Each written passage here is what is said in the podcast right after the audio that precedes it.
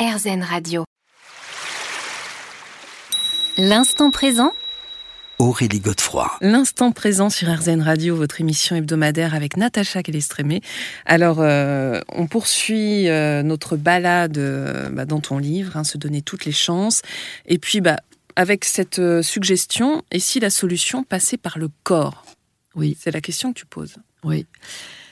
Parce que ça, c'est Gérard Osterman qui dit c'est vrai que les émotions, c'est extrêmement important. Maintenant, euh, il faudrait pas euh, oublier le corps. Et l'émotionnel, eh bien, euh, on le sait, quand euh, on vit de la colère, ça passe d'abord par le corps, on s'en rend pas compte. Mais nos mâchoires se crispent, on a peut-être une boule au ventre, la peur, on la ressent parce que tout d'un coup, on, on, a quelque chose à l'intérieur de nous qui se crispe, des nos larmes qui coulent. Et donc, ça passe d'abord par le corps.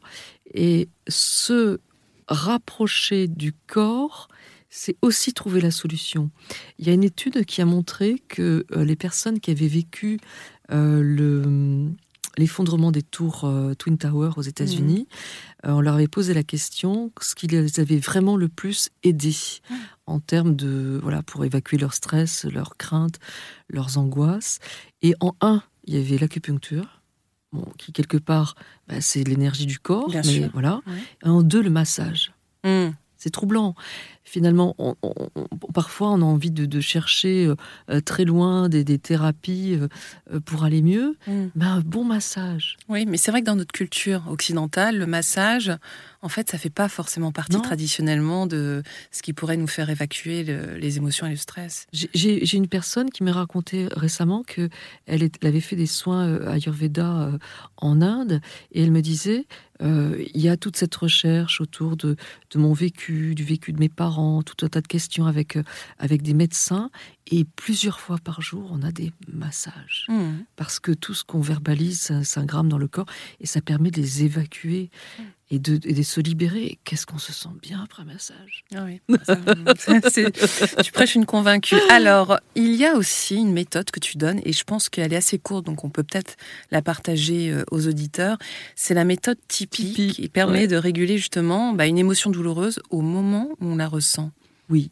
Alors cette méthode, elle est fantastique euh, pour des émotions qui sont très anciennes, mais dans ce cas-là, il faut faire appel à un thérapeute qui est formé à Tipeee. Et il y a énormément de médecins qui sont formés à Tipeee d'ailleurs.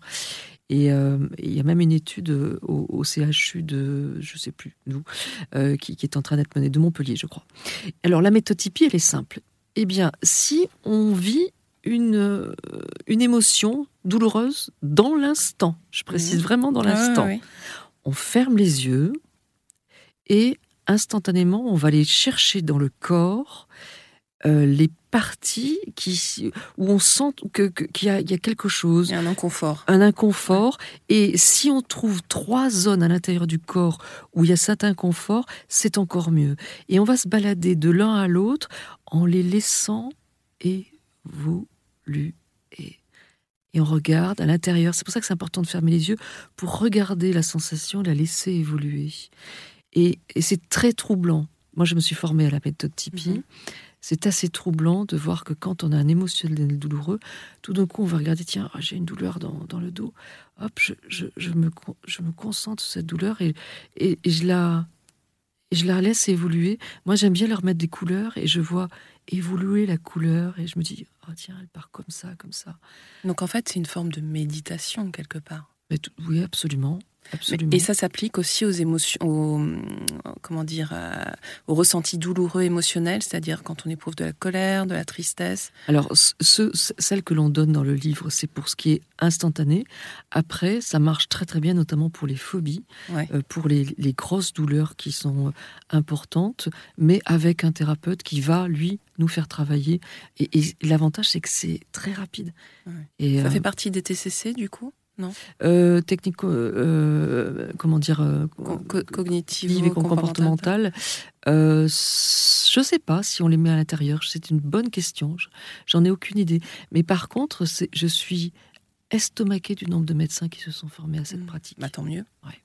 On se retrouve pour la dernière partie déjà de cette émission.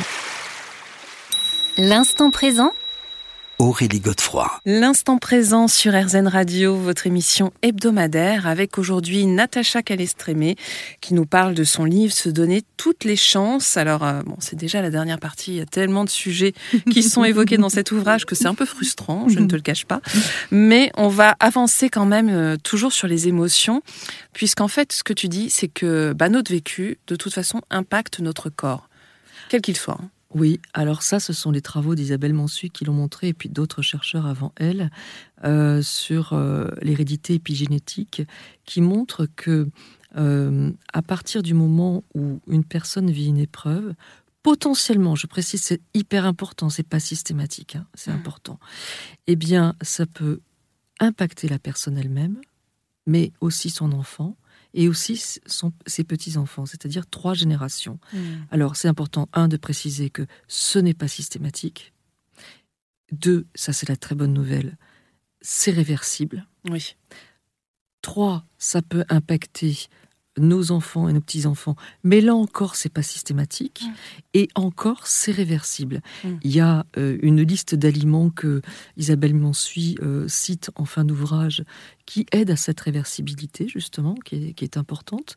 Et euh, c'est essentiel de, de- de comprendre parce que parfois, on vit des, épreuves, on vit une, une épreuve de santé et on n'en comprend pas la, cour- la- la source. Souvent d'ailleurs. Voilà.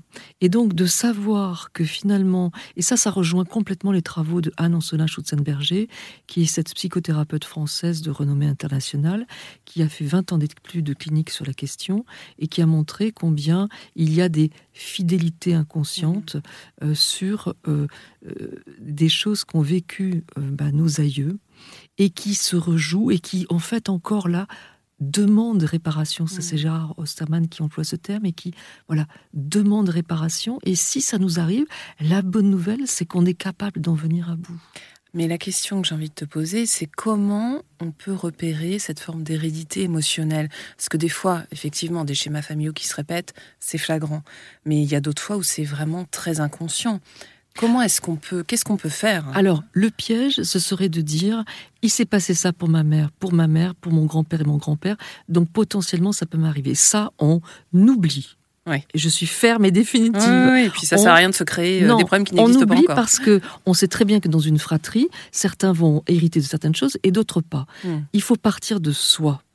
Et ensuite, on remonte.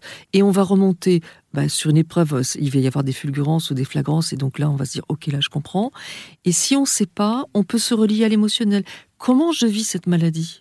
Comment je vis euh, le fait qu'il arrive ça? Hmm. Est-ce que je le vis avec de l'injustice? Est-ce que je le vis avec la colère? Et là, on va aller chercher l'émotionnel de notre point de vue en disant est-ce que ma mère, est-ce que mon père a vécu cette forme de culpabilité? Est-ce qu'elle a vécu cette forme d'injustice? Pas forcément sur le même domaine. Mhm. Et dans ce cas-là, il y a peut-être un lien de cause à effet. Et donc, on mène une enquête. Oui. Voilà, tout simplement. Et généralement, il y a de beaux cadeaux. Quand on, on revient, on remonte en arrière, il y a des choses qui arrivent et on- on- des, des informations qui viennent qui permettent de trouver du sens. Hmm. Alors, ce qui est important, c'est effectivement le pouvoir du mental hein, dans la guérison. Et euh, on l'a dit tout à l'heure, mais j'aimerais vraiment qu'on puisse euh, terminer là-dessus. La spiritualité qui peut nous aider et donner du sens à l'épreuve. C'est essentiel, cette, euh, ce- cette, le fait d'être convaincu que nous avons notre propre rôle à jouer. J'ai une personne qui euh, euh, me, me disait, euh, depuis que j'ai lu euh, votre livre, mon médecin me considère autrement. Mais son, considère, son médecin ne le considère pas autrement, c'est lui qui a changé d'attitude. Hmm. Et donc avoir tout d'un coup ce, cette conscience que on a euh, une vraie position, que notre mental est fondamental, que nos ressources, d'avoir conscience de, nos propres ressources est essentielle, nous aide à cheminer vers cette guérison et donc nous positionne différemment face au thérapeute. On est acteur, on n'est plus passif, on n'est pas victime, on va de l'avant en se projetant vers, euh, vers l'avenir et ça c'est Mhm. essentiel. Bien sûr. Et je rajoute une petite chose parce que je pense aussi que c'est essentiel, c'est euh, l'environnement. Oui. Assainir son environnement pour justement pouvoir se projeter. Mais complètement, c'est Isabelle Mansuy qui dit les facteurs environnementaux, c'est l'alimentation, c'est aussi tout ce qui nous entoure, euh, nous, environne, sur le plan chimique, mm. euh, sur le plan euh, social, bien sûr, sur le plan familial. Bien sûr. Il y a du tri à faire. Voilà. en tout cas, il faut en tenir compte. Merci infiniment, Natacha, d'être venue nous voir. Merci, euh, je redonne le titre de ton livre, donc Se donner toutes les chances, c'est publié chez Albin Michel. On se retrouve quant à nous la semaine prochaine, à la même heure et bien sûr sur RZN. Je vous rappelle que vous pourrez réécouter cette émission sur rzn.fr. Je vous dis à très très bientôt.